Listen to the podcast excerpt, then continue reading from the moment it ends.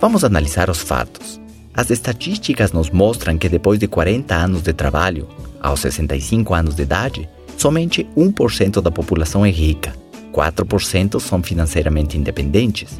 Por que somente 5% conquistou sucesso econômico? Uma coisa que o outro 95% poderia dizer que quer também? Nossa tendência é falar, pensar e atuar como as pessoas que nos rodeiam. Como somente 5% são bem-sucedidos, as probabilidades de que alguém esteja rodeado do 95% que não dá importância ao assunto econômico são muito altas. Sejamos francos, estamos rodeados das pessoas erradas.